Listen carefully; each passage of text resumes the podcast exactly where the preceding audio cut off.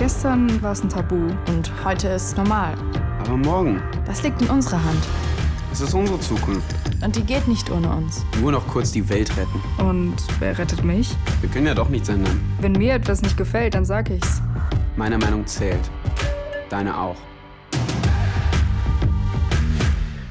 Ich begrüße Sie und euch, liebe Zuschauerinnen und Zuschauer, auf Zoom, aber auch auf YouTube, wo wir gerade live streamen, sehr herzlich zu unserem heutigen fünften Tuesday Talk der Bildungsstätte Anne Frank.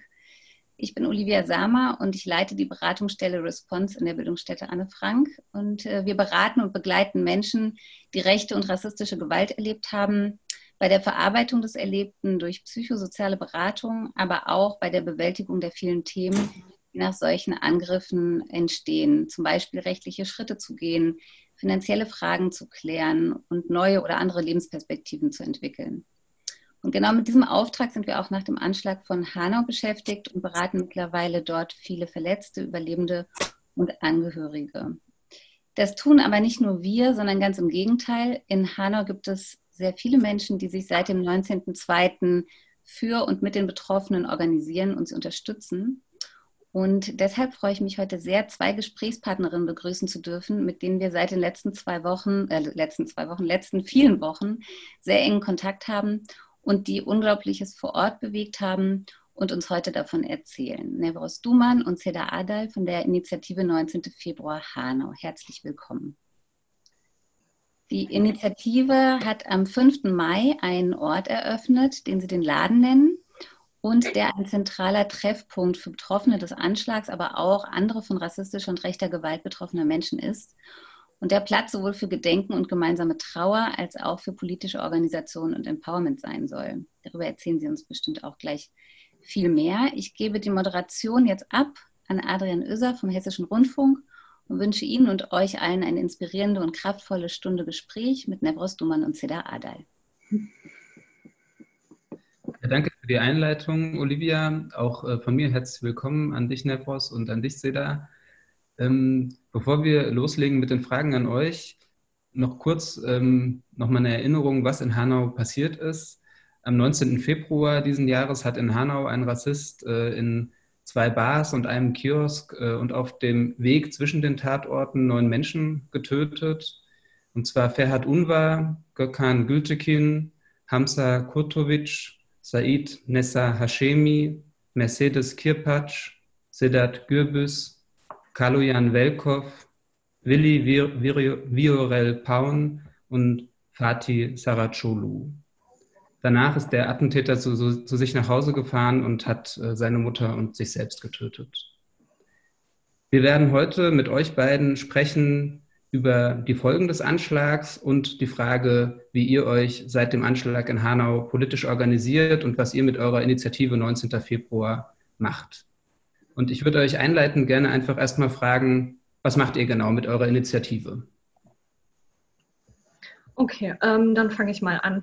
Ja, also wir als Initiative, viele von uns kannten sich äh, vorher schon durch Freundes- und Bekanntenkreise und äh, als dann eben der 19. Februar passiert ist, äh, war für uns ähm, auch sehr schnell klar, dass wir diese Initiative gründen werden. Das haben wir auch, äh, also direkt wenige Tage nach dem 19. Februar hatten wir unser Gründungstreffen. Ähm, dann war für uns auch klar, wir brauchen einen Ort äh, für die Familien, ähm, wo, wo man sich treffen kann, wo man sich austauschen kann, wo wir überhaupt erstmal mit den Familien in Verbindung kommen, kann, äh, können, äh, kommen können und äh, haben dann auch eine Woche später schon direkt diesen, diesen Laden hier am Heumarkt, direkt gegenüber von äh, der Shisha-Bar, dem ersten Tatort, gefunden und hatten am 1. April auch schon die Schlüssel in der Hand und äh, seitdem haben wir eben hier unseren Laden. Das ist jetzt äh, ein ehemaliges Ladengeschäft, das wir jetzt umgestaltet haben, gemeinsam mit den Angehörigen und mit Freunden.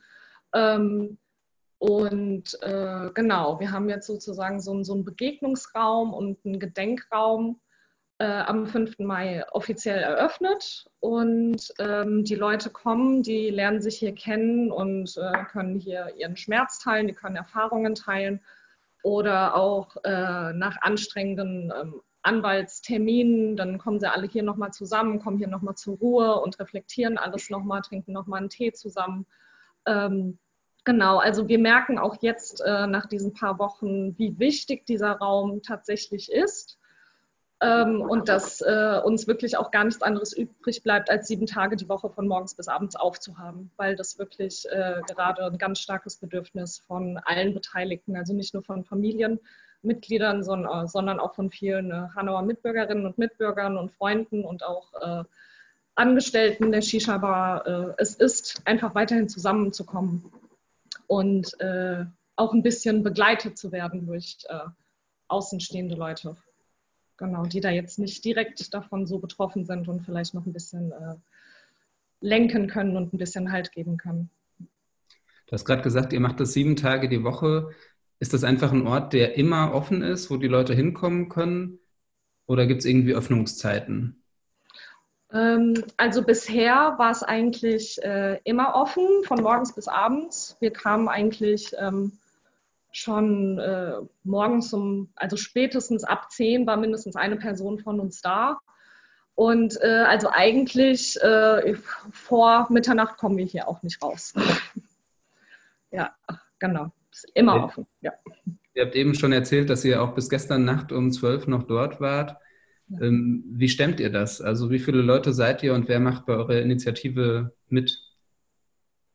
Ähm, ähm, ich meine, der Grund, warum der Laden sieben Tage in der Woche aufhat, hat äh, natürlich auch damit zu tun, dass es jetzt in dieser Corona-Krise, die ja für Hanau oder für Betroffene irgendwie wie eine zweite Katastrophe war nach dem Anschlag, ähm, wo ganz vieles zumachen musste, wichtige Orte, wichtige Orte des Zusammenkommens wie das Jugendzentrum oder andere Orte, wo Unterstützung, äh, wo die Menschen hätten Unterstützung bekommen müssen, äh, mussten ganz schnell dicht machen, runterfahren und es gab sozusagen so, ähm, also kaum Unterstützung. Ne? Und dieser Raum hat sich einfach zum, dem Ganzen zu einem zentralen Ort entwickelt, wo das Zusammenkommen trotzdem möglich gemacht wurde, wo es ähm, klar war, irgendwie, die Tür ist immer offen, es braucht nicht irgendwie, äh, man muss hier keine Termine machen, sondern hier werden immer Menschen getroffen. Und der Raum hat sich in den letzten Wochen oder die Initiative hat sich in den letzten Wochen oder ich würde mal sagen so zwei Monate ungefähr zu einer Initiative von ganz vielen unterschiedlichen Menschen entwickelt. Ne? Und auch dieser Raum wurde gemeinsam gestaltet. Es wurde nicht ge gestaltet für die Angehörigen, sondern mit einigen Angehörigen wurde das gestaltet, dieser Raum. Und es wird immer noch weiterentwickelt. Ne? Der Raum oder die Initiative ist noch nicht etwas, was der Prozess ist noch nicht abgeschlossen, es ist alles noch nicht fertig. So, ne? Es entwickelt sich täglich was Neues hier drin, wer sich wie einbringt, was für Ideen sich entwickeln, wie der Raum auszusehen hat, was in dem Raum noch gebraucht wird und ähm, welche Ecken sich wie entwickeln auch ne? und welche Gespräche wo geführt werden, wer hier mehr Zeit verbringt und ähm, wie ähm, gerade irgendwie ganz junge Menschen hierher kommen und hier Zeit verbringen das alles ist noch in, einem, in einer Entwicklung und das ist, dieser, der Raum ist einfach offen. Es, ist, es hat sich, wie einige Angehörige auch schon vor Wochen gesagt haben, zu einem Wohnzimmer entwickelt, zu einem Wohnzimmer von denjenigen, an die, also von den, von den ähm, Opfern und das ist das Wohnzimmer, wo die Erinnerung einfach so lebendig ist, ne? was total wichtig ist, weil wir wollen erinnern, es darf kein Vergessen geben und dieser Raum ist einfach dafür total wichtig, dass Vertrauen herrscht, dass wir hier irgendwie ja, uns gegenseitig schützen und unterstützen und das Vertrauen da ist, um zu trauern, aber auch gemeinsam wütend sein zu können, ja, und unter vier Wänden, die so geschützt werden von allen gemeinsam, weil es ist der Raum von denjenigen, die von uns weggenommen wurden, von Hanau weggenommen wurden und da gilt ähm, da geht es darum, ja, täglich neu zu entwickeln, was passiert und was, was, der, was der Raum bedeutet. Ich glaube, also mir persönlich fällt es ähm, schwer, diesen Raum zu beschreiben. Also all das, was hier passiert, zu beschreiben, das fällt mir schon schwer, weil es ist, ich glaube, es ist eine ganz besondere Entwicklung, was hier in Hanau passiert ist. Ne? Also dieses Zusammenhalt zwischen Angehörigen, zwischen Betroffenen und Freundinnen und Freunden, die Tatorte, wie sich entwickelt haben. Es ist es ist so besonders, wie sich das alles entwickelt hat, ähm, dass es mir manchmal also schon schwer fällt, irgendwie da Worte, die richtigen Worte dafür zu finden, ähm, das, was hier, dieser, in, diesen intensiven Prozess und diese intensiven Momente und Gefühle äh, zu beschreiben, weil es ist, es ist so viel da drin. Es ist nicht nur die Wut und Trauer, sondern es ist auch so viel Kampf da drin. Alle sind am Kämpfen. Alle Angehörigen, alle irgendwie Betroffene, Unterstützer, alle sind so krass am Kämpfen. Sie halten sich daran fest, weil es muss noch so viel gemacht werden. Es muss für Aufklärung noch so viel gemacht werden. Und dieser Kampf und diese gegenseitig, sich gegenseitig Kraft geben, ist einfach total stark. Und das ist, das ist total besonders und das ist etwas, was man nicht eben mit ähm, Bürozeiten machen kann, wo man nicht irgendwie an die Tür, äh, also von Anfang an schreiben kann, wir sind da und da erreichbar. Nein, es ist, es ist ein Prozess, diese Intensivität und dieser terroristische Anschlag hat uns dazu gezwungen, es muss diesen Raum geben. Man muss 24-7 erreichbar sein, man muss 24-7 beieinander sein können, sprechen können, Fragen stellen können, so, ja. Und es ist intensiv, ja, und aber es ist das, was es braucht und wie sich das auch entwickelt. Ich, ich, ich fand es auch total beeindruckend. Direkt nach dem Anschlag habt ihr euch ja unglaublich schnell organisiert. Ich weiß nicht, ob das damals schon Initiative 19. Februar hieß, aber äh, du, Nevros, hast äh, gleich auch auf den Demos gesprochen und ähm, ihr habt auch gleich wirklich politisch gesagt, man muss die Erinnerung wachhalten. Es darf nicht so sein wie jedes Mal, dass es kurz Empörung gibt und dann wieder geschwiegen wird und nicht aufgeklärt wird. Ähm, wie hat das geklappt? Also wie kam das, dass ihr so schnell das alles auf die Beine stellen konntet? Na, ich glaube, das hatte was damit zu tun, dass Hanau schon ähm, seit vielen Jahren eine ähm, Erfahrung damit hat, also mit antirassistischer Arbeit und äh, Solidaritätsarbeit. Wir haben in Hanau, glaube ich, ähm, mit vielen Aktivistinnen ähm, seit vielen Jahren die Erfahrung der Solidarität, der Selbstorganisierung, der antirassistischen Arbeit, ja. Und es passiert einfach seit Jahrzehnten in Hanau ganz viel. Und ähm, unsere und auch die Vernetzung, die wir in ganz Deutschland oder transnational haben, diese Verbindungen zu anderen Orten, zu anderen Initiativen, zu Tribunal NSO-Komplex auflösen, zu Beratungsstellen. Also diese Erfahrung, die da zusammenkommt, ne, von dem, was wir vom Tribunal NSU-Komplex auflösen gelernt haben oder die Erfahrung, die wir hier vor Ort seit Jahrzehnten sammeln, die Solidaritätsarbeit und wie wichtig das ist, dieses schnelle Reagieren und Zusammenkommen und Dasein füreinander. Das ist diese Erfahrung haben wir in Hanau, ja. Und es war, ähm, wir hatten auch ähm, eine Initiative, das hieß, ähm, das heißt, heißt ähm, Solidarität statt Spaltung. Und im Grunde genommen war das so die Kerngruppe, also Solidarität statt Spaltung ist Initiative, das existiert seit drei Jahren in Hanau. Das war der Versuch, so unterschiedliche Akteure zusammenzubringen, also von, von Antifa bis so Antira, DGB, Gewerkschaften, migrantische Strukturen in Hanau das zusammenzubringen und seit Jahren irgendwie gegen, äh, gegen Abschiebungen, gegen Rassismus gemeinsam in dieser Stadt irgendwie Themen, die in dieser Stadt wichtig sind, sichtbar zu machen. Ne? Diese, diese äh, Basis existierte hier schon. Ne? Und nach dem ähm, 19. Bass ging das natürlich ähm, auch deshalb total schnell, einfach, einfach durch die Erfahrungen schnell, dass wir uns zusammengefunden haben, dass wir von ersten Stunden an irgendwie versucht haben, zu unterstützen, rauszufinden, wo wird Unterstützung gebraucht, rauszufinden, was ist, was passiert in dieser Stadt. Es gab so krasse Chaos hier, keiner hatte einen Überblick, wer, was ist wo passiert und ähm, rauszufinden, wo sind die Trauerorte, wo versammeln sich Angehörige, was, wer kann wie irgendwie agieren und wie unterstützen. Und wir haben von angefangen, ab dem 20. so in bestimmten Orten zu sein, wo wir auch Zugang gekriegt haben, ja. Und auch von ähm, bundesweit, von anderen Unterstützerinnen und Unterstützern, unsere Freunde von anderen Gruppen, ja, die einige, die relativ schnell hierher gekommen sind, um bei uns zu sein und auch mit ihren Erfahrungen mit irgendwie zu unterstützen. Ja, und das hat, ähm, glaube ich, es hat einfach natürlich mit der politischen Arbeit zu tun, mit der Selbstorganisierung zu tun, mit der Erfahrung, die man hat und mit Kontinuität. Also auch mhm. das, also das ist das, was wir auch jetzt mit Hanau sagen. Es darf nicht vergessen werden, nur durch Kontinuität und durch ähm, ähm, dadurch, dass wir sozusagen ähm, dranbleiben, ähm, wird es auch nicht in Vergessenheit geraten. Und diese Arbeit, die wir vorher haben, die Zeit vor dem 19. Februar, das ist eine Arbeit, die kontinuierlich war. Also wo wir alle immer dabei waren, dran waren, gemacht haben. So, ne? Und in diesen Strukturen ist einfach Kontinuität ähm, das, das Wichtigste. Ja. Ihr habt ja auch vorhin erzählt, dass auch ähm, der Raum ein Raum ist für die Betroffenen, für die Angehörigen, für die Familien. Wie habt ihr das denn gemacht? Wie seid ihr mit den Betroffenen in Kontakt gekommen? Bestanden da vor dem Anschlag schon Kontakte oder seid ihr auf die Betroffenen zugegangen? Du hast gerade gesagt, ihr seid auch an so Orte des Trauerns gegangen. Wie kann man sich das vorstellen?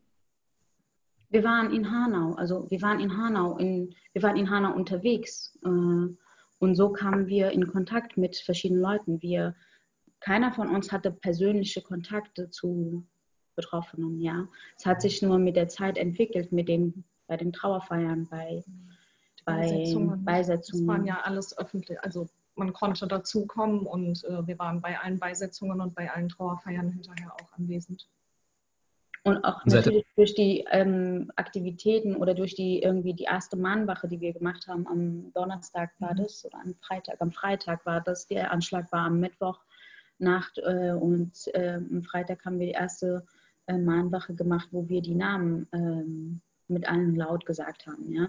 Das heißt, ähm, der Kontakt hat so stattgefunden, dass wir die ganze Zeit da waren, präsent waren, an verschiedenen Orten waren und so der Kontakt langsam, langsam entstanden ist. Das, ähm, und das ist auch etwas, was, glaube ich, ganz besonders ist und wo man sehr sensibel sein muss. Ne? Der Kontakt entsteht nicht, du gehst dahin und sagst, Entschuldigung, jetzt bin ich da, ich, äh, wir wollen euch gerne unterstützen, jetzt sind wir da, was können wir für euch tun? So funktioniert das nicht. Es, es, es, es sind total sensible Prozesse, es ist, man muss total irgendwie aufeinander achten und gucken, wie man aufeinander zugeht und was es gerade braucht und was nicht. Und nicht dieses so, ich kann euch das machen, ich kann für euch das und das und jenes und so irgendwie die Leute voll labern und so irgendwie in dieser Situation noch mehr, also weil man was Gutes tun möchte, äh, bringt man also die Leute noch mehr unter Stress. Weißt du, was ich meine?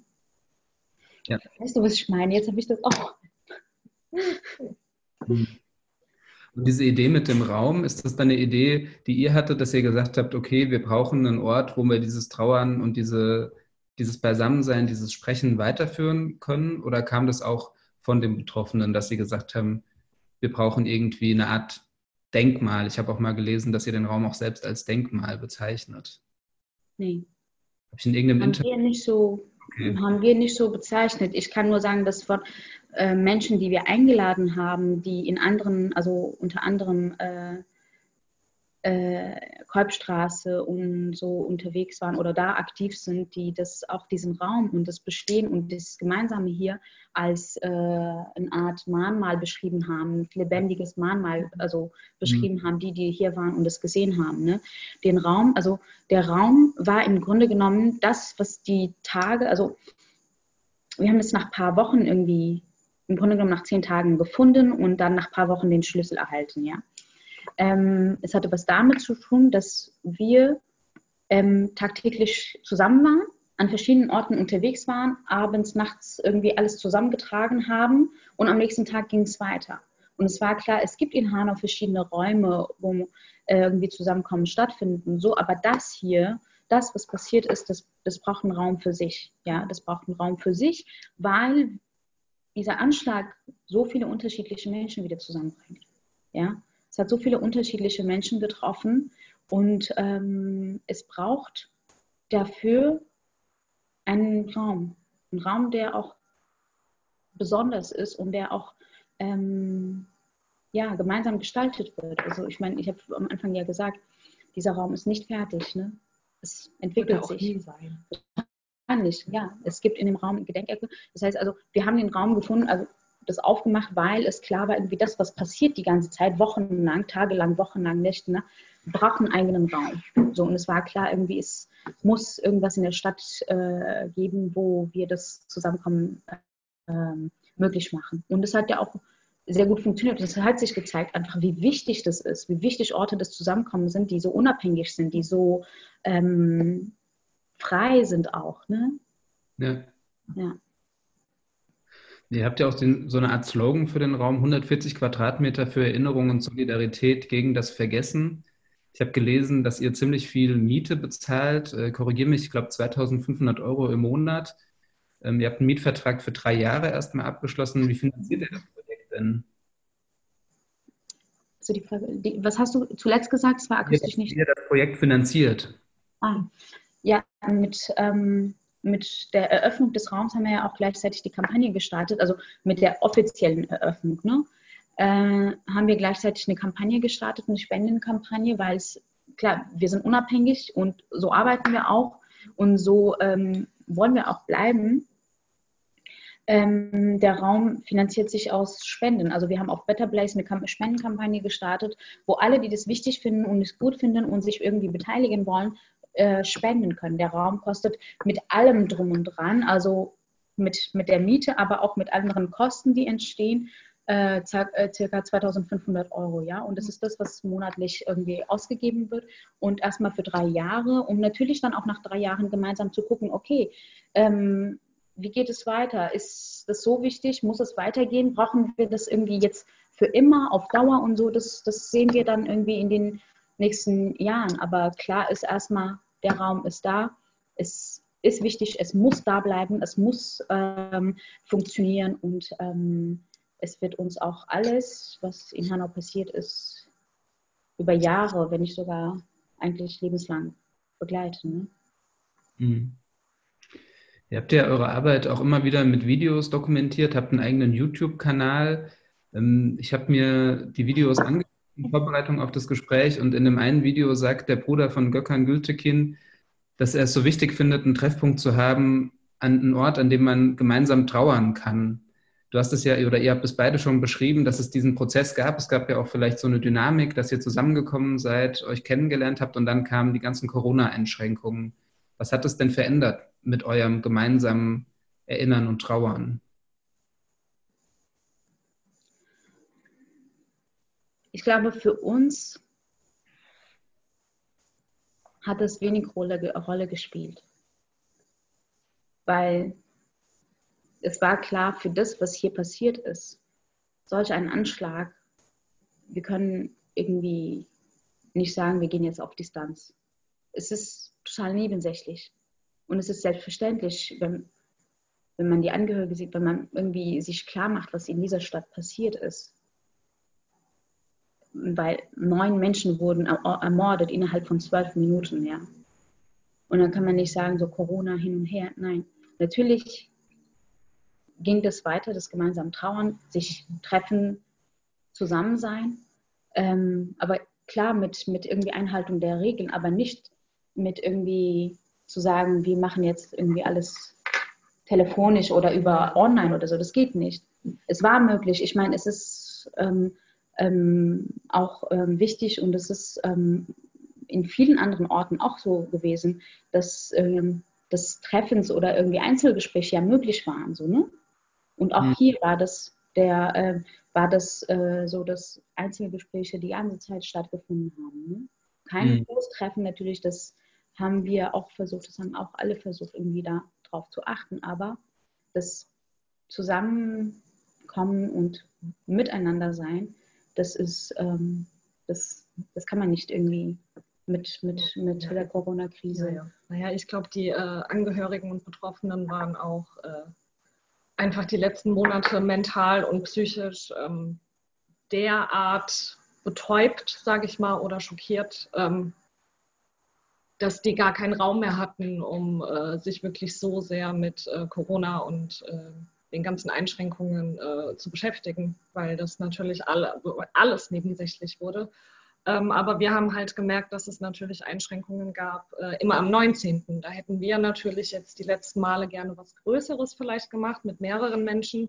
Ähm, da waren wir halt eingeschränkt und waren halt immer nur in einem kleinen Rahmen äh, an den Tatorten und haben neue Blumen niedergelegt und haben ein bisschen aufgeräumt, neue Bilder aufgehängt. Ähm, also das hat jetzt die letzten drei Monate eher in einem sehr kleinen privaten Rahmen stattgefunden. Aber wenn jetzt die Einschränkungen wieder ein bisschen gelockert werden, dann ähm, wird das natürlich hoffentlich auch wieder äh, mit mehreren Teilnehmern stattfinden. Ja.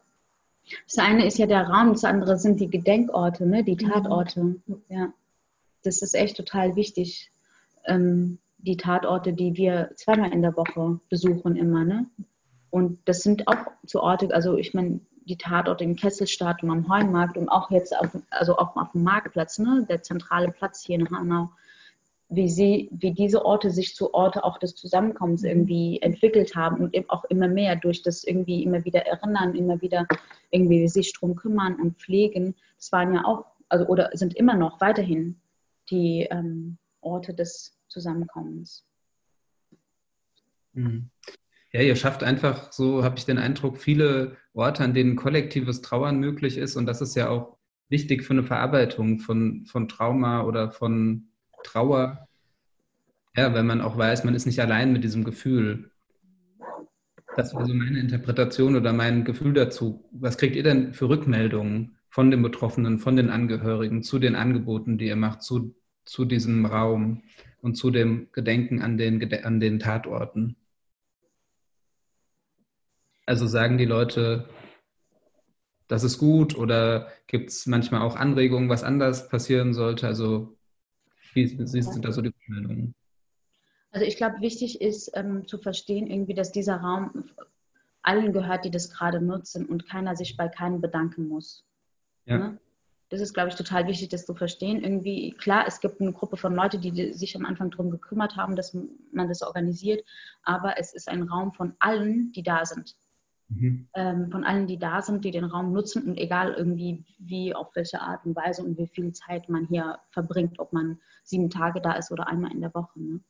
Und ähm, natürlich, also ich glaube, aus dem, was wir bisher erzählt haben, ist es schon irgendwie ziemlich klar geworden, dass hier die Erinnerung total lebendig ist und dass hier sieben Tage in der Woche was los ist. Und also das zeigt schon, glaube ich, die Bedeutung des Raumes, die Bedeutung des Zusammenkommens und wie wichtig das ist, irgendwie beieinander zu sein und zusammen zu sein und auch vor allem irgendwie darüber zu sprechen, wie geht es weiter, ne? Strategien zu entwickeln.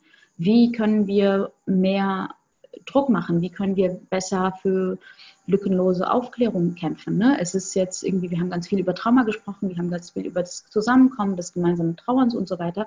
Aber die, der wichtigste Punkt, die wichtigsten Fragen, bleiben trotzdem und diese Fragen werden täglich besprochen. Nämlich die Frage, warum war das möglich? Warum ist das passiert? Warum wurde das nicht verhindert? Warum hatte der Typ Waffenscheine? Ja? Und die wichtigste Frage ist nach lückenloser Aufklärung. Und es nimmt hier sehr viel Raum. Dieser Raum ist da und man kann in Vertrauen miteinander sprechen, Informationen zusammentragen, miteinander reden und Fragen entwickeln und gemeinsam Strategien entwickeln, wie weiter.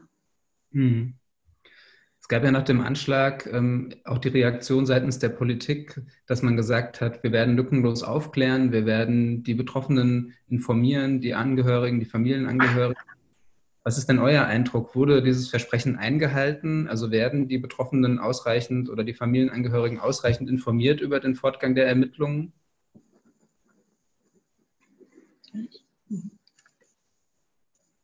Also die Angehörigen haben selbst vor einigen Wochen eine Pressemitteilung rausgegeben, einige Angehörige mit den Anwälten zusammen, wo sie von einer Informationsblockade gesprochen haben, was wir auch unterschreiben können. So, ne?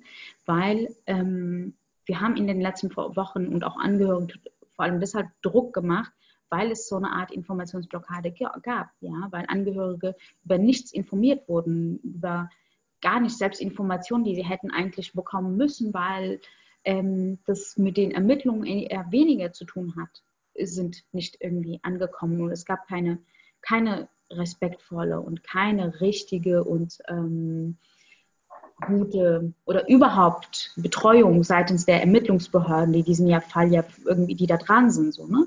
Das gab es nicht und es ist immer noch schwierig und es ist immer noch so, dass ähm, wir oft das Gefühl haben, wir, also wir müssen laut sein, alle müssen laut sein, damit was passiert, damit man Informationen bekommt. Und wir haben durch diesen Druck irgendwie es geschafft, irgendwie im Landtag auf eine kleine Anfrage, dass, dass da irgendwie ein paar Antworten, also zwar kein, nichts Befriedigendes so, ne, aber es war irgendwie klar, ähm, keiner lässt los hier, ne? Alle sind dran, alle wollen antworten und es wird Druck gemacht. Es wird öffentlich Druck gemacht, damit Antworten, damit, damit einige Informationen äh, gesagt werden. Es geht gar nicht darum zu sagen, so, wir wollen jetzt einen Abschlussbericht. Wir wollen jetzt irgendwie, dass es zu Ende geht. So. Nein, es geht darum, darüber vernünftig, respektvoll zu informieren, wie dieser Vorgang ist, was die Informationen sind und die Informationen, die zwar eine Rolle spielen, aber jetzt nicht unbedingt für die Ermittlungen, also die Ermittlungen irgendwie ähm, gefährden, dass die auch nicht mal rausgerückt werden oder nicht einmal irgendwie Info Angehörige informiert werden, wie es weitergeht. Das ist etwas, was, das, was wir nicht akzeptieren und was ähm, in so einem Fall, also wenn man, wenn man irgendwie von Aufklärung spricht und irgendwie, wenn die Anteilnahme so groß ist, dann erwarte ich, erwarten wir von allen Ermittlungsbehörden, von allen Behörden, die was damit zu tun haben, eine respektvollere oder ja, einen Umgang, die die, die äh, Betroffenen einfach ernst nimmt. Ne? Und lückenlose Aufklärung, ja, die Politiker, alle Politikerinnen und Politiker, die da waren, haben das Problem beim Namen benannt. Es wurde von rechter Terror gesprochen. Es wurde gar zum ersten Mal meiner Meinung nach so offen über Rassismus gesprochen, über äh, alltäglichen Rassismus und so weiter. Und ähm, unsere Frage war natürlich danach so, und jetzt? Was passiert denn jetzt? Wann handelt ihr? Wie handelt ihr? Was ist der Plan? Was macht ihr? So, ne? Nicht nur sagen und benennen, sondern handeln ist das Wichtige. Mhm. Und ähm, weil, wenn es um Thema, Thema zum Aufklärung geht, da haben wir es auch in Hanau gesehen, wie, wie schnell NSU hierzu in den Köpfen war. Ja? Die Vertuschung, irgendwas unterm Teppich kehren und wie präsent das hier alles war. Ja? Und es ist es ist, weil, glaube ich, auch an dieser Tat nach dem 19.02., weil das Gesamte, was da passiert ist, einfach irgendwie von Umgang her eigentlich ein Desaster ist, ein Desaster war von allen beteiligten Behörden und so weiter, ähm, war echt schnell die Frage so, wird hier auch versucht, irgendwas zu vertuschen oder wird es auch hier passieren? Hat es Verbindung, hat es Ähnlichkeiten und so? All diese Fragen standen ja im Raum so. Und da ist es wichtig, irgendwie zu begleiten, zu informieren, damit man Gerüchte irgendwie aus dem ähm, aus Welt irgendwie räumen kann. Aber ich glaube, es ist was, was, was, was gerade hier total wichtig ist und was ähm, für alle eine große Rolle spielt, dass Fragen wie wieso diese Tat überhaupt möglich war, wieso der Täter Waffenscheine besaß, obwohl er aufgefallen ist, wieso er überhaupt in der Slowakei keinem Spezialtraining teilnehmen konnte, ohne dass die anderen das mitkriegen oder oh, haben das irgendwelche Ermittlungs-, also irgendwelche Behörden überhaupt also mitbekommen, vielleicht auch auf dem Schirm gehabt, wieso all das möglich war und wieso das überhaupt nicht verhindert wurde. Warum hat man den nicht den Waffenschein weggenommen? Ja? All diese Fragen spielen gerade eine total große Rolle und die Frage danach, wer hat versagt? Und Hessen ist bekannt dafür, brauchen wir, glaube ich, nicht lange darüber zu reden. Hessen ist bekannt dafür mit NSU und NSU-Akten und Kassel und was passiert ist. So, da Hessen hat eine lange Geschichte und als, als, als ein Zentrum von, von, von Neonazis und, und, und Verwicklung von Verfassungsschutz und ähm, V-Leuten. Das ist es ist Hessen, es ist präsent, es ist nicht lange her, was passiert ist. Der Lübcke-Mord ist nicht lange her und alles, was jetzt irgendwie in Tageslicht kommt. Es ist, es ist einfach sehr viel, ähm, ja, es ist, kaum, also es ist nicht so viel Vertrauen da. Du hast ja jetzt gerade die Parallele gezogen vom NSU zum Anschlag jetzt in Hanau. Gibt ja einfach eine Kontinuität rassistischer und rechter Gewalt, tödlicher Gewalt in Deutschland, als ihr von dem Anschlag mitbekommen habt. Habt ihr das sofort als Anschlag, als rechten Anschlag erkannt und wie habt ihr darauf reagiert? Wart ihr, also natürlich ist man schockiert und so weiter und ähm, es ist schrecklich, aber gab es auch sowas mit auf der Ebene, man hat damit irgendwie gerechnet, dass sowas passieren kann?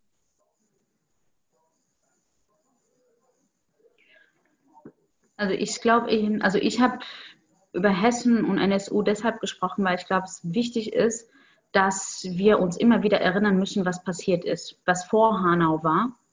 Und deshalb ist Erinnerungsarbeit auch total wichtig, ne? immer wieder daran zu erinnern, rechte Anschläge, Brandanschläge, rechte Morde äh, haben einfach eine ganz lange Tradition in diesem Land. Die Liste der Ermordeten ist sehr lang und die Dunkelziffer weiß kein Mensch, ja, was die Dunkelziffer der rechten Morde sind. Und ähm, sich immer wieder daran erinnern, was möglich war, was nicht verhindert wurde und ähm, um sich auch irgendwie darauf vorzubereiten oder auch immer wieder zu, hinter, zu äh, hinterfragen und ja, für, für Aufklärung immer wieder zu, die Aufklärung immer wieder zu fordern. Nicht nur für Hanau, sondern auch für das, was davor war.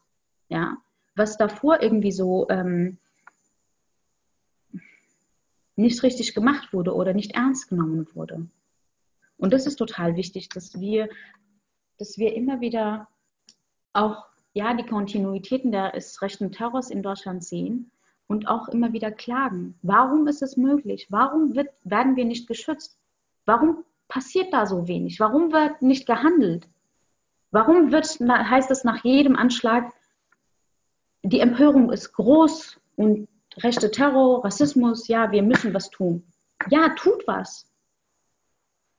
Und was tun heißt nicht nur irgendwie auf die AfD, auf eine rassistische Partei loszugehen oder bestimmte Neonazi-Gruppen zu verbieten. Was wir tun, was die Politik tun muss, was ist viel mehr als das. Es gibt einen Nährboden für Rassismus in dieser Gesellschaft. Es gibt in der Politik seit Jahren eine krasse Hetze. Eine richtig krasse Hetze, und zwar von jeder Seite, eine krasse Hetze gegen Migration, ja. Und es gibt den alltäglichen Rassismus. Es gab den schon immer. Es gibt den institutionellen Rassismus. Wenn ich irgendwie mit Finger auf, auf eine Partei zeige, dass sie so rassistisch sind, dann muss ich mir in, auch in den eigenen Reihen schauen irgendwie, wer, wer macht da noch mit? Wer ist denn alles Teil von, diesem, von dieser rassistischen Stimmungsmache? Weil es sind nicht nur bestimmte Gruppen, sondern da ist viel mehr in dieser Gesellschaft. Und es ist wichtig, dass wir alle verstehen, wenn wir gegen Rassismus kämpfen wenn wir das wirklich ernst meinen, dann müssen wir Rassismus überall beim Namen benennen. Nicht nur was, vom, vom, was von, von rechten Terrornetzwerken kommt. Mittlerweile wissen alle, dass in Bundeswehr, in der Polizei, überall Nazi-Strukturen sind. Ja? Aber wir wissen auch seit vielen Jahren, dass es, es gibt Studien dazu, es gibt alles Mögliche dazu, dass wenn der Ali einen Ausbildungsplatz sucht, irgendwie kaum Chancen hat, als, als irgendwie der Max und Müller. Ja, weniger Chancen. Wir wissen, dass auf Wohnungsmarkt genau das Problem existiert, schon seit Jahren. Wieso wird es nicht ernst genommen?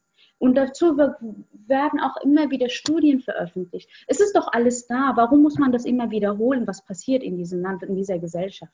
Ich sage jetzt irgendwie, ich rede generell über Rassismus. Ich glaube, es ist wichtig, irgendwie das Gesamtbild zu sehen, was dazu geführt hat, wer und was den Nährboten solche Taten vorbereitet.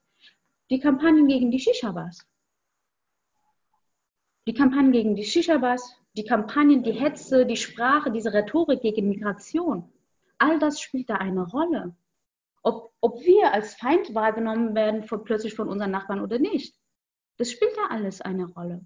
Und was in Hanau angegriffen wurde, war das migrantische, war das Leben, was so, ja, was eine andere Gesellschaft war, ja eine migrantisch geprägte. Ein, ich habe Hanau als Stadt der Migration benannt, ja. Und es ist ein Anschlag gegen das, was existiert, weil, was eigentlich Realität ist, ja. Was aber durch, durch diese migrationsfeindliche Politik und Rhetorik zu, zum Feind gemacht wird.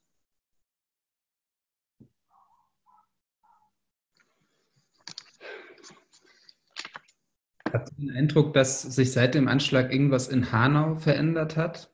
Also, dass die, ha die Stimmung in Hanau anders geworden ist?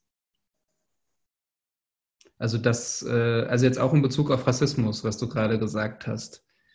Hast du den Eindruck, die Leute sind sensibler geworden für das Thema Rassismus, also auch Leute, die nicht betroffen sind? Oder geht es weiter wie vorher mit Alltagsrassismus und so weiter? Also ich würde eher sagen, dass, ähm, also was ich mitkriege, was ich höre, also auch irgendwie relativ schnell nach dem Anschlag, dass viele junge Menschen über angefangen haben, über Rassismus zu sprechen. Also von Rassismus betroffene Jugendliche. Dass sie angefangen haben, plötzlich darüber zu sprechen, wo sie gesagt haben, so, eigentlich habe ich in der Schule das und das erlebt. Eigentlich hab, hat mich meine Lehrerin immer wieder total rassistisch beleidigt Ich habe nie darüber gesprochen. Wenn ich auf der Arbeit war, haben die mir so und so gesagt oder auf der Ausbildung. Ja, aber ich habe das nie so, ja, irgendwie die Situation, wo, also ich habe nie dagegen gekämpft, so, ne? Ich habe das nicht irgendwie öffentlich gemacht oder ich habe nicht darüber gesprochen. Aber eigentlich war das schon immer da. Und Jugendliche, die sagen so, mein Vater ist, wir, wir sind in der dritten Generation hier. Und mein Vater hat schon immer gesagt, wir werden nie hierher gehören, weil sie werden uns nie so akzeptieren. Weil wir eben so aussehen, wie wir aussehen, egal wie lange wir hier sind. So, ne? Also es gab irgendwie, ich glaube, was, was total wichtig, also was ich im, irgendwie nur so mitbekommen habe, einfach aus den Gesprächen irgendwie, ähm, dass plötzlich angefangen wurde, auch über den Alltagsrassismus zu reden. Weil ich meine, Hanau ist eine Stadt, wo wir eigentlich das Gefühl hatten, die Nazis trauen sich nicht, hier was zu machen. Ne? Mhm. Die tauchen alle paar Jahre hier auf, machen eine kleine Demo und dann gibt es ganz viel Gegenwind, auch von Stadtseite. Ja? Und ähm, kriegen so ziemlich laut gesagt, irgendwie, verpisst euch. Und da es passiert alle paar Jahre, aber irgendwie das Gefühl, dass hier sich Nazis trauen, auf der Straße irgendwie, oder ich sag mal so, die letzten, ich kann die 90er Jahre nicht beschreiben. Ich weiß, dass in den 90er Jahren hier das auch anders aussah und um Hanau herum, ja, von Nazi-Strukturen und so. Ne? Aber eigentlich in den letzten Jahren oder so, oder diese Jugendlichen, die darüber sprechen, ich glaube auch, das ist der Grund dafür, dass man irgendwie das Gefühl hat, in dieser Stadt sind wir sicher, weil es ist so unsere Stadt. Da kann uns keiner auf der Straße irgendwie ein Kopftuch wegnehmen oder irgendwie uns zusammenschlagen, weil das ist unsere Stadt, ja. Aber dass der Rassismus, der Alltagsrassismus und institutioneller Rassismus da war, das ist etwas, was alle unterschreiben können, glaube ich. Aber dadurch, dass man sich irgendwie geschützt hat, weil keiner dich eben, weil du das Gefühl hattest, du bist nicht erschossen, weil du schwarze Haare hast. Ne? Aber es ist auch hier passiert. Und das heißt für uns, es kann überall passieren. Und es kann auch morgen passieren, es kann nächste Woche passieren, es kann in einem Monat passieren. Dafür kann auch keine Garantie geben, dass es nicht passiert. Weil es gibt zu viele Rassisten, die eine Waffe besitzen. Es gibt zu viele Nazis, die Waffen besitzen. Welche Konsequenz zieht ihr daraus? Also ihr als Initiative?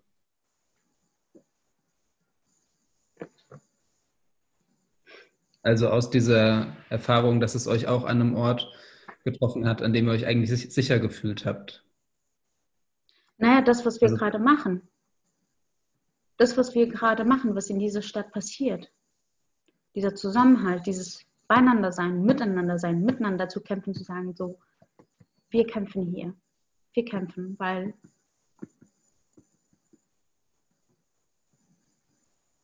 es muss alles dafür gemacht werden, dass es nicht vergessen wird. Und es muss alles dafür gemacht werden, dass es versagt wurde. Es muss alles dafür gemacht werden, dass aufgeklärt wird. Es ist nicht so, dass sich Menschen zurückgezogen haben und sagen so, wir trauen uns nicht mehr aus dem Haus. Ja, es, das gibt es auch. Es gibt auch Angst, ja. Und in den ersten Wochen war es auch sehr stark so. Aber es ist nicht so, dass sich alle zurückziehen und sagen so, wir gehen nicht mehr aus der Wohnung raus. Nein, ganz im Gegenteil. Das ist das sind unsere Straßen, das ist unsere Stadt. Wir können nicht mehr rückgängig was machen, was passiert ist. Aber wir werden auch nicht aufhören, für unsere Kinder zu kämpfen. Weil wir wollen keine weiteren Tode, Tote durch Rassisten. Und die Konsequenz ist, glaube ich, die Konsequenz ist, dass man allen klar machen muss, dass es nicht alle gleich betrifft. Es betrifft uns nicht alle gleich.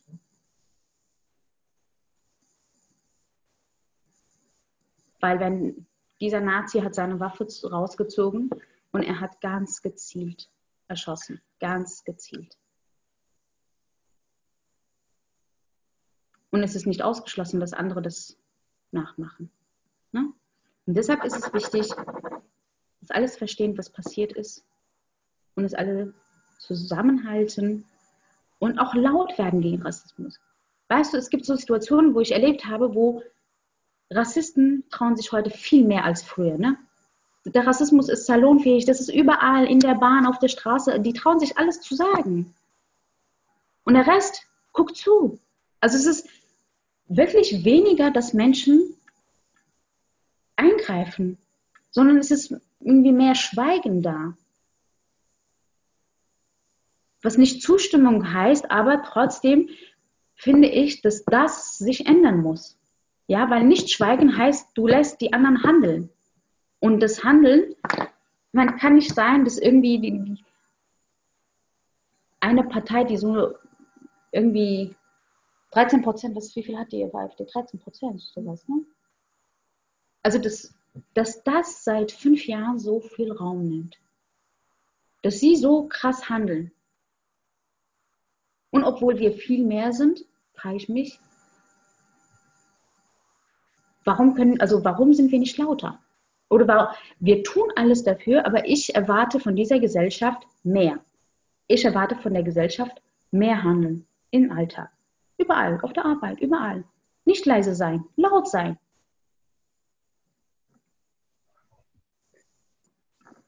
Ich würde diesen Appell jetzt mal nehmen, ähm, als Anlass nehmen, erstmal euch beiden zu danken, dass ihr auf die Fragen geantwortet habt, dass ihr erzählt habt über die Arbeit eurer Initiative, über das, was in Hanau passiert und passiert ist seit dem Anschlag. Und ich würde jetzt äh, schon mal für die Diskussion öffnen. Und zwar ist es jetzt möglich, über den Chat Fragen zu stellen. Das ist ähm, hier unten so ein kleines Symbol. Da kann man draufklicken und dann Fragen in den Chat schreiben. Und ich gebe die Fragen dann als Moderator an Nevros und Seda weiter. Und genau, ihr könnt dann die Fragen der Zuhörenden beantworten. So. Und auch auf YouTube, für die Leute, die auf YouTube äh, zugucken, ihr könnt die Fragen in, den, äh, in die Kommentare schreiben. Die sehe ich auch oder kriegst du. Und dann können wir auch diese Fragen beantworten. Bis die erste Frage kommt, vielleicht noch eine Frage, die auch an das anschließt, was du gesagt hast, Nevros. Es ist ja oft so, dass ähm, es eine große Medienaufmerksamkeit gibt in den Tagen nach einem Anschlag und dann die Aufmerksamkeit wieder von anderen Themen geschluckt wird. Also in dem Fall war es ja mit Corona ganz stark so, dass dann auf einmal ganz viel über Corona berichtet wurde, aber andere Themen in den Hintergrund gedrängt wurden. Was war da eure Wahrnehmung? Konntet ihr eure Punkte trotzdem noch setzen? Oder gab es auch so ein Aufmerksamkeitsdefizit dann für eure Arbeit und das, was in Hanau passiert? Ja, es ist mit Sicherheit anders als ähm, weil, weil, weil einfach Corona so viel Raum genommen hat. Ne? Aber ich glaube irgendwie, das kann man auch auf unserer Webseite sehen bei äh, Initiative 19. Februar. Ähm, das, besonders in den letzten zehn Tagen, glaube ich, ne, eine, auch eine relativ gute Öffentlichkeitsarbeit ja. gemacht wurde. Ne? also um den 19. herum, dann den Landtagbesuch, dann. Ähm, ja, vor allem seit der Eröffnung hier seit des Ladens gab es äh, ja. sehr, sehr viel Presse, die uns besucht hat. Und ähm, auch sehr viele, also wir hatten sehr viele Kamerateams äh, hier im Laden, wir haben sehr viele Interviews geführt und also das ging jetzt wirklich kontinuierlich äh, quasi seit Anfang des Monats bis heute und es geht auch noch weiter. Ähm, also da hatte ich das Gefühl, dass da wirklich das Interesse wieder sehr groß ist. Und äh, wenn man sich auch mal mit den Reportern und den Journalisten so ein bisschen unterhält, die dann hierher kommen, ähm, dann kriegt man eigentlich auch von allen gesagt, wie froh sie sind, dass sie nicht mehr über Corona senden müssen und ähm, dass sie wirklich alle äh, sehr dran sind, ähm, an dem Thema dran zu bleiben und das äh, nicht in Vergessenheit geraten zu lassen. Ja. Ich glaube, was ganz wichtig ist, auch in dieser, äh, äh, ähm, wenn wir über Medien sprechen, irgendwie zu sagen, dass es auch bei den Medien, also gerade weil, glaube ich, einige einiges aus NSU gelernt haben, auch eine andere, eine andere Umgang ist. Und ich muss sagen, es gibt einfach auch ähm, Erinnerungen, ähm, oder Journalisten, die einfach dranbleiben. Und das ist total wichtig. Ne? Es geht nicht nur darum, irgendwie, dass Initiativen, Vereine und solidarische Menschen da dranbleiben, sondern auch die Medien haben eine große Verantwortung darin, dass sie irgendwie das, also dranbleiben, das weiter begleiten müssen, weil die Öffentlichkeit ist in diesem Fall einfach extrem wichtig. Jetzt gibt es die ersten Fragen hier über den Chat. Äh, die erste ist, ich glaube, die kommt von YouTube, äh, ganz konkret, und zwar, wie kann man helfen und was sind die nächsten Ziele, die ihr anstrebt mit der Initiative? Wie kann man helfen und was sind die nächsten Ziele? Ja. Also ich, wahrscheinlich, die Person wird, glaube ich, wirklich wissen, wie kann man euch unterstützen? Wie kann man, der jetzt hört, eure Arbeit unterstützen und euch helfen? Ich glaube, was ganz wichtig ist, dass ähm, wir immer wieder auch betonen, die Kampagne, die Spendenkampagne für Angehörige geht ja auch noch weiter bei der Antonio Amadeo Stiftung. Es ist total wichtig, dass Menschen das weiterhin verbreiten, weil es ist ganz wichtig, das nicht zu vergessen, ne? weil ähm, die Angehörigen müssen einfach weiterhin unterstützt werden. Das ist das Erste, was ich immer wieder äh, ähm, oder wir auch immer wieder betonen müssen, diese Spendenkampagne für Angehörige geht noch weiter. Bitte guckt dahin und schaut, dass ihr das weiterhin verbreitet.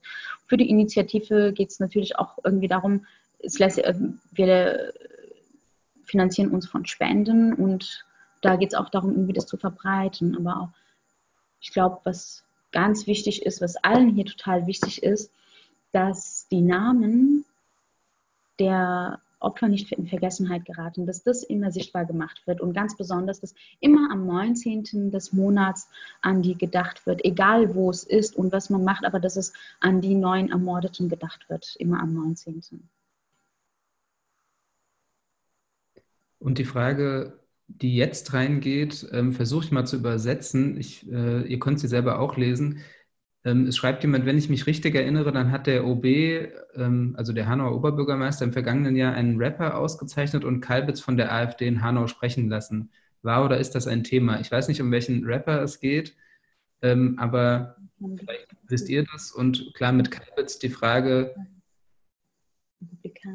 Ah, also er ergänzt, der Rapper erhielt einen Preis, obwohl seine Texte fragwürdig sind. Kalbitz ist rechtsradikal und beides trägt sicherlich dazu bei, dass sich Menschen aufgefordert fühlen, rassistisch aufzutreten. Ich würde die Frage vielleicht so fassen, ähm, besprecht also ihr... was ich ähm, ähm, zu dem Rapper kann ich nichts sagen. Ich weiß nicht, ich habe keine Ahnung, was das gerade ist. Ähm, was Kalbitz angeht, natürlich war das sofort ein Thema. Ob da auch irgendwelche Verbindungen gibt, weil Kalbitz war im November 2019 in Hanau und zwar in, einem, in einer Kirche in Stadtteil Kesselstadt. Ja, und diese Kirche wird von der Stadt Hanau zur Verfügung gestellt für die AfD. Und da findet, fand bis Februar einmal im Monat eine Veranstaltung statt. Und der Kalbitz war im November da, hat da gehetzt, hat da seine rassistische Hetze freien Lauf gelassen und hat auch gegen Shisha-Bar gehetzt. Und natürlich war die Frage irgendwie, war dieser Typ irgendwie an diesem Abend auch da? Gab es da irgendwie Verbindungen? Was so? Ne? Und dass die Stadt irgendwie solchen Rassisten auch einen Raum zur Verfügung stellt, ist natürlich auch etwas, was Menschen hier beschäftigt. Als er im November da war, gab es auch Proteste dagegen, so, ne? weil das ist, das lassen wir nicht einfach unter Teppich kehren. So, ne? Das wird auch nicht vergessen, dass der Kalbitz im November in Hanau gehetzt hat. Der nächste Kommentar ist keine Frage, aber ein Zitat, riesengroßes Kompliment an euch. Was ihr leistet, finde ich so enorm. Danke. Das ist auch immer schön. Das war auch schon bei den letzten Tuesday Talks schon so, dass äh, immer wieder auch Dankesbekundungen in den Chat kamen. Das finde ich auch immer sehr schön. Kann man immer mehr wieder machen, ja, aber es ist nicht für Danke. Entschuldigung. Eine weitere Frage und zwar, ähm, ob es Kontakt gibt mit oder Austausch mit anderen, mit Angehörigen anderer rechter Anschläge. Du hattest ja vorhin auch schon mal äh, Köln und den NSU erwähnt. Vielleicht könnt, könnt ihr dazu ein bisschen was erzählen. Ja, das haben wir gerade angefangen, ähm, weil es natürlich auch großes Interesse nach Austausch besteht zwischen betroffener rechter Gewalt von anderen Städten oder auch NSU-Opfer. Da großes Interesse besteht. Und wir machen das jetzt so, dass wir immer am 19. des Monats also auch das Institut für Toleranz und Zivilcourage, was ein Verein ist, wo Angehörige auch aktiv sind, genauso wie hier. Ähm, wir haben gemeinsam mit ähm, vielen Angehörigen beschlossen, immer am 19. des Monats Gedenken zu machen in Stadt in Hanau. Ne? Und um den 19. herum wollen wir immer auch von einer anderen Initiative ähm, Betroffene und Aktivisten einladen ähm, aus, aus Kassel, aus Halle, aus irgendwie Mölln und so weiter. Und die Kontakte sind auch da, klar, die Kontakte sind, gab es auch schon vorher, also vor dem Anschlag. Ne? Ähm, und da ist es auch so, dass jetzt irgendwie immer einmal im Monat so ein Gespräch, also eher geschlossen, keine Veranstaltung, sondern auch eher im geschlossenen Rahmen so ein Austausch stattfindet.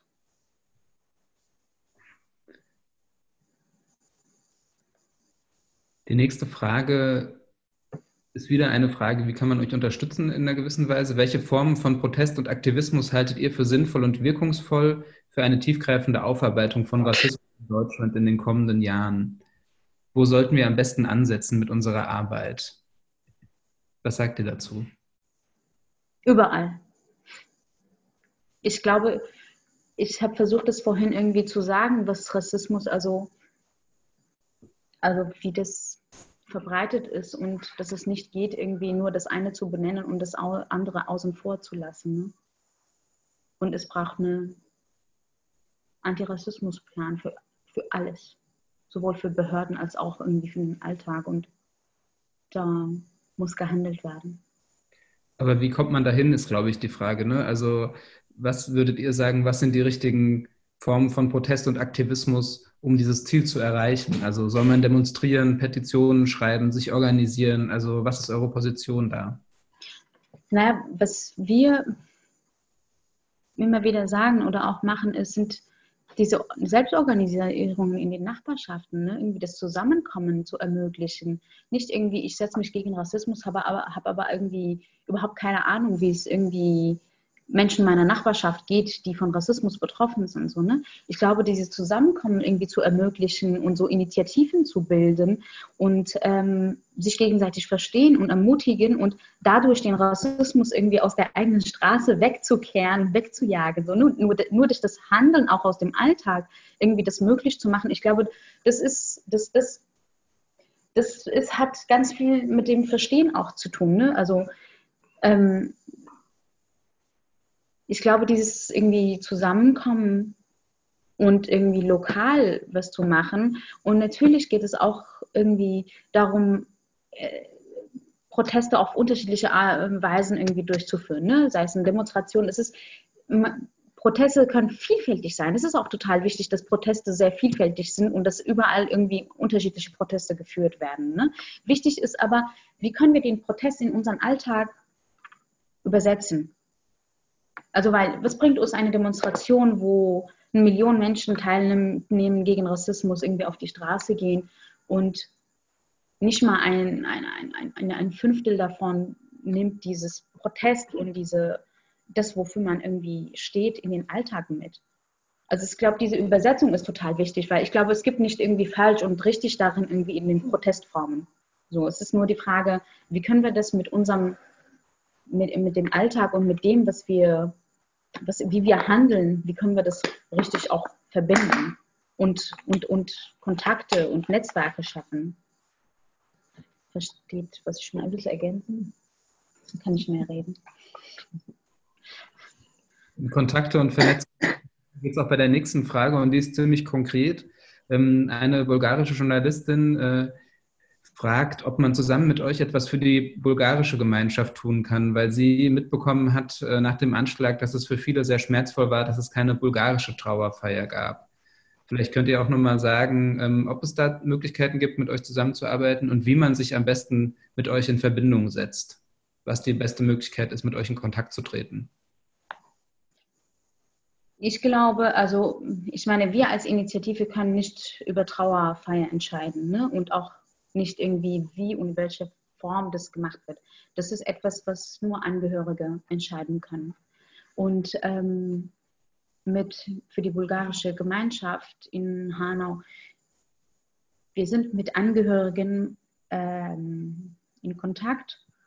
Und ich glaube, da ist es wichtig, da kann ich, weil das wäre stellvertretend Stellvertreter in Politik, wenn ich jetzt irgendwie versuche, für da für die anderen zu sprechen. Aber ich glaube, was die bulgarische Gemeinschaft angeht, da ist es wichtig, die Menschen zu fragen, irgendwie, was braucht es da gerade oder können wir das, äh, können wir einfach da hinkommen? Ich glaube, in diesem, dieser Ort ist einfach offen für alle Und es geht nicht darum, dass wir als Initiative sagen oder äh, Menschen, die sich hier äh, zusammenfinden, das und das muss passieren, sondern das, was hier passiert, entwickelt sich in den Gesprächen. Und das ist, glaube ich, das Wichtige, ne? dass es sich in den Gesprächen entwickelt. Was sind die Bedürfnisse? Was, wo, wo, wo, müssen wir noch besser hingucken? Ne? Natürlich ist es so, dass wir nicht alles irgendwie hundertprozentig richtig machen. So. Wir sind nicht perfekt und das müssen wir auch nicht sein. Aber ich glaube, wichtig ist das, was, was dem, also immer irgendwie im Blick zu haben, dass sich vieles neu entwickelt, weil das, was hier zusammenkommt, ist eine neue Zusammensetzung, neue Konstellation, neue Menschen, neue, ja, da ist so vieles neu und immer noch so intensiv, dass sich das irgendwie entwickelt. Und wenn man jetzt mit euch in Kontakt treten will, sollte man dann am besten einfach zu euch in den Raum kommen oder gibt es Kontaktdaten irgendwo, dass man auf euch zukommen kann und sagen kann, ich habe die und die Idee, ich habe die und die Frage? Hm. Ja, man kann entweder einfach hierher kommen. Wie gesagt, wir sind sieben Tage die Woche hier von morgens bis abends. Ähm, oder man schreibt uns über Social Media an, Facebook, Instagram, ähm, Twitter sind wir überall, 19. Februar Hanau. Oder ähm, äh, einfach eine E-Mail schreiben an info at 19, oder ich äh, schreibe es mal in den Chat, info at 19-hanau.org. So. Super. Perfekt. Wenn man eine Frage hat oder irgendwas machen möchte oder eine coole Idee hat oder was ganz Tolles vorbeibringen möchte, was weiß ich, dann einfach vorher Bescheid sagen. weil hier findet, na, ich meine, äh, äh, das im Ernst, weil hier findet einfach täglich so viel statt und so viele wichtige und Gespräche und so, ne, dass es schon irgendwie cool ist, wenn, also wenn Einzelpersonen vorbeikommen, ist überhaupt kein Problem, aber wenn irgendwie jetzt ein paar Leute entscheiden, die wollen gemeinsam hier vorbeikommen, es wäre schon cool, irgendwie einfach mal Bescheid zu sagen. Oder einfach, ja, wenn man vorbeifährt, dann mal kurz Hallo sagen, gucken irgendwie, ob da gerade jemand Zeit hat und man einfach mal einen Tee trinken kann. Ne? Die Tür ist immer offen kann kommen, Tee trinken. Hm. Kaffee geht auch. Kaffee, Kaffee haben wir auch. Wasser auch. Oh Auf YouTube kommt noch eine Frage rein und zwar ähm, fragt eine Person, wie viele der Opfer Geflüchtete waren und ob deren Angehörige es schwerer haben als andere Angehörige. Könnt ihr darüber was sagen? Nein. Also nach unserer Kenntnis hat keiner ähm, von den Ermordeten Flüchtlingsstatus. Okay. Das heißt, also vielleicht, ich weiß nicht genau, ob diese Frage in die Richtung ging. Ähm, ich kann, kann, mir vorstellen, dass die Frage in die Richtung ging, ob es Leute gibt, äh, deren Verwandte eben nicht in Deutschland leben, weil die Person als Geflüchteter nach Deutschland gekommen ist und äh, die Verwandten in einem anderen Land leben. Ähm, aber ähm, es war nicht so, dass sozusagen jemand in den letzten Jahren nach Deutschland geflohen ist, der dann in Hanau ermordet wurde. Die meisten von den Menschen, die ermordet wurden, sind hier geboren. Und einige sind vor ein paar Jahren hierher gekommen. Die nächste Frage ist, ob ihr eine Message habt für Jugendliche aus anderen Städten, die sich mit den Opfern des Anschlags identifizieren, wegen eigenen Erfahrungen mit Alltagsrassismus, Diskriminierung etc. Was wollt ihr den Leuten sagen? Ja, redet über Rassismus. Lasst es nicht irgendwo in euch irgendwie in irgendwelchen, wie sagt man, so ein Tresor, nicht wie in einem Tresor reinschließen und irgendwie zur Seite legen, weil, weil, weil Rassismus verletzt. Rassismus nimmt einem so viel weg und es ist wichtig, darüber zu sprechen und es ist wichtig, dafür Räume zu schaffen und es ist wichtig, darauf zu bestehen, sich in unterschiedlichen Orten auch den Raum zu nehmen. Und das ist, glaube ich, genauso wie ich vorhin gesagt habe, wie diese, wie, wie, wie Nachbarschaftsinitiativen im Grunde genommen. Es ist wichtig, irgendwie Räume zu schaffen, wo wir darüber sprechen. Und ähm, auch mit solidarischen Menschen darüber sprechen, um zu gucken, irgendwie, wie können wir einen Umgang, also was ist der richtige Umgang damit? Wie können wir uns so empowern, dass wir nicht nur leiden, sondern dass wir dagegen auch aktiv handeln. Ne? Weil ich glaube, das Wichtige ist, dass in solchen Situationen, dass wir in eine Position kommen, dass wir handeln und nicht irgendwie in einer Opferrolle bleiben. Und deshalb ist es, glaube ich, total wichtig, darüber zu reden, Räume zu schaffen und sich organisieren und zu schauen, dass man die Unterstützung bekommt, sich die Unterstützung organisiert, dass man handlungs handlungsfähig wird. Ich hatte auch den Eindruck, vielleicht noch als kurze Ergänzung, dass was jetzt anders war bei dem Anschlag in Hanau, auch in der medialen Berichterstattung, hatte ich so den Eindruck, dass die Betroffenen ganz schnell auch als Akteure wahrgenommen und gezeigt wurden. Also sie wurden sozusagen nicht ausschließlich als Opfer gezeigt, sondern auch als Leute, die politisch was sagen oder sehr schnell auch Leute, die Aufklärung Klärung gefordert haben oder gesagt haben, die, die mein, mein Sohn darf nicht umsonst gestorben sein, äh, es muss sich was ändern. Das fand ich auch beeindruckend, dass sozusagen da auch sich was wohl in der medialen Berichterstattung auch verändert hat. Ja. Und ähm, das hat ja vielleicht auch was damit zu tun, was du ja auch gerade gesagt hast, dass äh, Betroffene mittlerweile selbstbewusster und auch offener die Rassismuserfahrungen ansprechen und sozusagen da auch stärker dann vielleicht als Akteure wahrgenommen werden. Es wäre zumindest schön, finde ich, wenn das in der Berichterstattung auch sich abbilden würde. Jetzt gucke ich nochmal hier in den Chat, ob ich eine Frage übersehen habe. Und würde jetzt mal sagen, ähm, also es wird nochmal gedankt und äh, ich würde sagen, jetzt, äh, wenn ihr noch Fragen habt, äh, die teilnehmen, dann, dann könnt ihr sie jetzt reinschreiben und ansonsten, wenn jetzt keine Fragen kommen, die beiden äh, Nevros und Seda sind ja schon äh, bis 12 Uhr gestern im Raum gewesen. Deswegen will ich euch dann auch nicht zu lange noch befragen. Jetzt gibt es nochmal einen großen Dank. Ich mache es auch so, äh, ich speichere den Chat dann, kann euch die Dankesbekundung dann.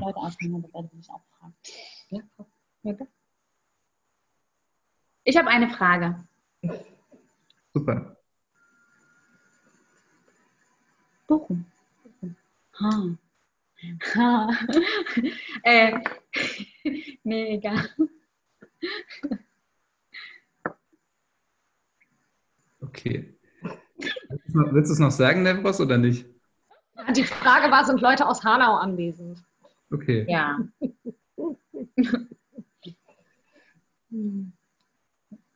Okay, wenn es keine Fragen mehr gibt und auch keine Hanauerinnen und Hanauer, die sich hier äh, outen wollen und sagen wollen, dass sie dabei sind. so. Naja, doch, jetzt kommt noch eine Frage rein. Äh, zwei Fragen sogar und die hängen zusammen. Und zwar ist die eine Frage, ähm, ob dieses Thema, also wie dieses Thema in der Schule behandelt werden sollte.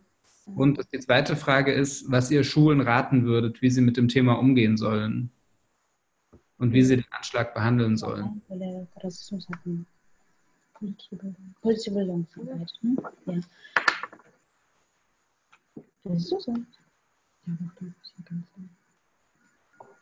Ich glaube, ähm, es ist total wichtig, das Thema in den Schulen immer wieder zu, also auch in den Schulen, in dem Lehrplan auch drin zu haben, ne? das Thema Rassismus und ähm, ähm, grundsätzlich auch politische Bildung. Ich meine, wir sehen das zum Beispiel in den letzten Jahren, wo der Rassismus so krass irgendwie gestiegen ist und salonfähig wurde und so viele Anschläge auch wieder gab, wurden irgendwie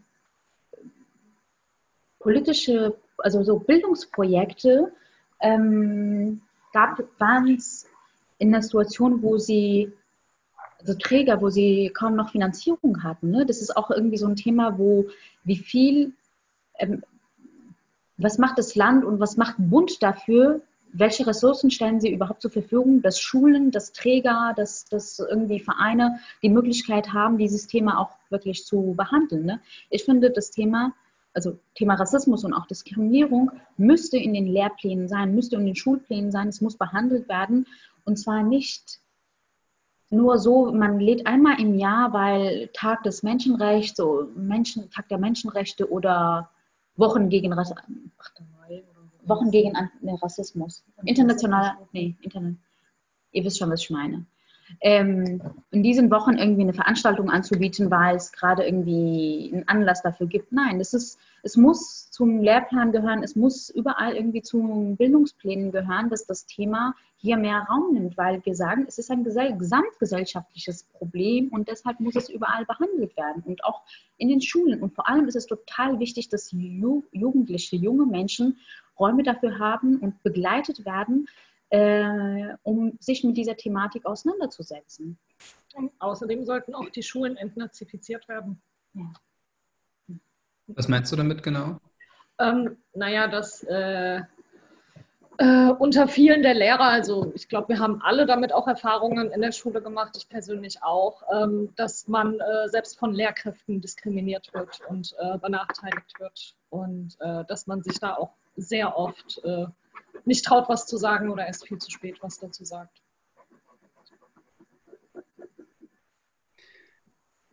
Auf YouTube gab es jetzt nochmal einen Kommentar, eine Ergänzung zu der Frage vorhin, ob unter den äh, Opfern des Anschlags auch Geflüchtete waren. Und zwar schreibt die Person, die die Frage gestellt hat, ich hatte da an eine bestimmte kurdische Mutter gedacht. Wenn ich mich recht erinnere, floh sie erst vor äh, ähm, dem türkischen äh, der Verfolgung in der Türkei und dann äh, nach Hanau. Und die Frage, die gestellt wurde, war ja, ob es diese Familie mit der Fluchterfahrung besonders hart getroffen hat. Ich glaube, es macht keinen Sinn, durch ähm, Berichte, die nicht von den Angehörigen kamen und Geschichten, die nicht von Angehörigen selbst kamen, äh, zu versuchen, darüber irgendwas zu erzählen. Weil ich sage mal so, im Moment ist es für Angehörigen Betroffene das Wichtigste, Aufklärung und laut sein und präsent sein und nach Aufklärung, äh, die Aufklärung zu fordern. Ja? Und die Geschichten wurden noch nicht wirklich erzählt. Ja? Es gab in den ersten Wochen und Tagen schon irgendwelche Plakate und Berichte, die über kaum gestimmt haben zu einigen Angehörigen. Die Angehörigen haben nicht viel über sich erzählt, eigentlich kaum über sich und über ihre Kinder, die ermordet wurden. Ja, aber es waren trotzdem irgendwo irgendwelche Nachrichten in der Welt unterwegs, wo es ganz viele sich auch total darüber aufgeregt haben, ja, weil sie einfach nicht stimmen. Und deshalb ist es, glaube ich, ähm, wichtig, irgendwie zu gucken, was sagen die Angehörigen, was erzählen die Angehörigen, ja. Und das ist ähm, diese Information, also dieses kann ich nicht bestätigen und ich möchte auch dazu, also ich glaube, es ist einfach wichtig zu gucken, wirklich, was sagen die Betroffenen, ja. Und nicht, was man wo wie geschnappt hat. Es gibt jetzt nochmal ähm, Dank an euch. Und äh, es haben sich auch Leute jetzt als Hanauerinnen und Hanauer äh, geoutet. Also es sind Leute aus Hanau dabei.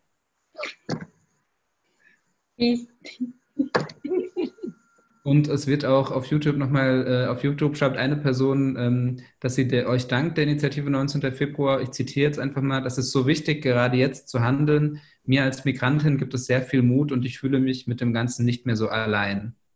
Also auch ähm, genau das, was ihr eigentlich mit eurer Arbeit wirken wollt, dass ihr auch zeigen wollt, dass es eben keine individuelle Erfahrung ist, sondern eine kollektive. Mit diesem Dank würde ich ähm, die Fragerunde an euch erstmal beenden und würde euch gerne, bevor ich dann abschließe, das Schlusswort überlassen. Habt ihr noch was zu sagen, etwas, was ihr loswerden wollt und was äh, die Leute, die jetzt zuhören, was ihr denen noch mitgeben wollt? was ich für mich mitgeben kann, ist zu sagen, ähm, erinnern und nicht in Vergessenheit geraten zu lassen, also um, um, nicht in Vergessenheit geraten zu lassen, ne, was passiert ist. Und ähm, auch sich klar zu machen, dass das immer noch nicht aufgeklärt wurde.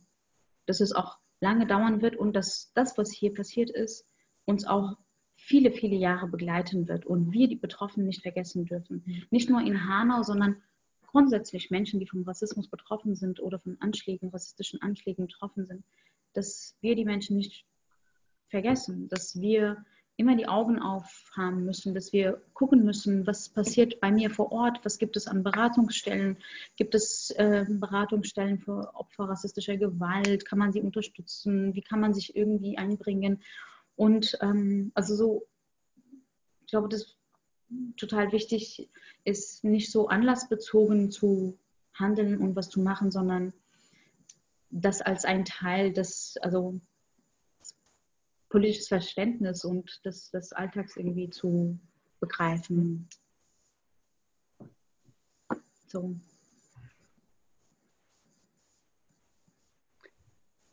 In diesem Sinne bedanke ich mich bei euch beiden, dass ihr euch die Zeit ja. genommen habt. Und ähm, ja, du hast ja gesagt, man soll erinnern, äh, Ferhat Unvar, eines äh, der Opfer des, der, des rassistischen Anschlags in Hanau, wird ja zitiert mit dem Satz, tot sind wir erst, wenn man uns vergisst. Und ich glaube, das ist eine ganz gute, äh, auch auf der Karte genau, es ist auch eine Aufforderung, man sollte erinnern, die Namen erinnern, die Geschichten erinnern und wie ihr beide deutlich gemacht habt, auf die rassistische Kontinuität hinweisen und den Rassismus bekämpfen. Ich danke euch an eurer, auf jeden Fall für eure Arbeit und weise auch nochmal auf die Möglichkeit hin zu spenden. Ich äh, schicke den Spendenlink auch nochmal in den Chat.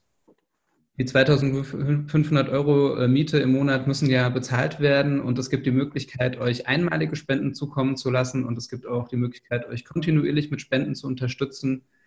Und ähm, was ich sagen kann. Und es gibt auch die Möglichkeit, einfach vorbeizukommen, Postkarten zu nehmen und zu verteilen. Und so weiter auf eure Initiative aufmerksam zu machen. Ich danke euch auf jeden Fall nicht nur für das Gespräch, sondern auch für eure Arbeit und äh, wünsche euch alles, alles Gute für mindestens die nächsten drei Jahre in den 140 Quadratmetern und wünsche euch alles Gute und erlaube mir an der Stelle noch ganz kurz auf den Tuesday Talk nächste Woche hinzuweisen. Am kommenden Dienstag ähm, spricht Julia Ebner über Radikalisierung im Netz und die Frage, wie sich Neonazis heute digital radikalisieren und dann offline handeln. Also auch ein Thema, was ja eng an dem Thema ist, was wir heute besprochen haben. Jetzt kommt noch eine Frage: Kann man die Postkarten auch bestellen? Schreiben. An die Initiative, okay.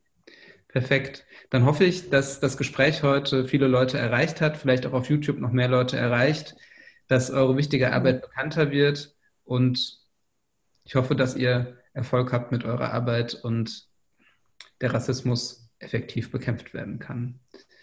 Genau. Wir bedanken uns auch. Dankeschön. Tschüss. Dann tschüss an alle und tschüss an euch beide und vielleicht bis nächste Woche an die Zuhörenden. Tschüss. Tschüss.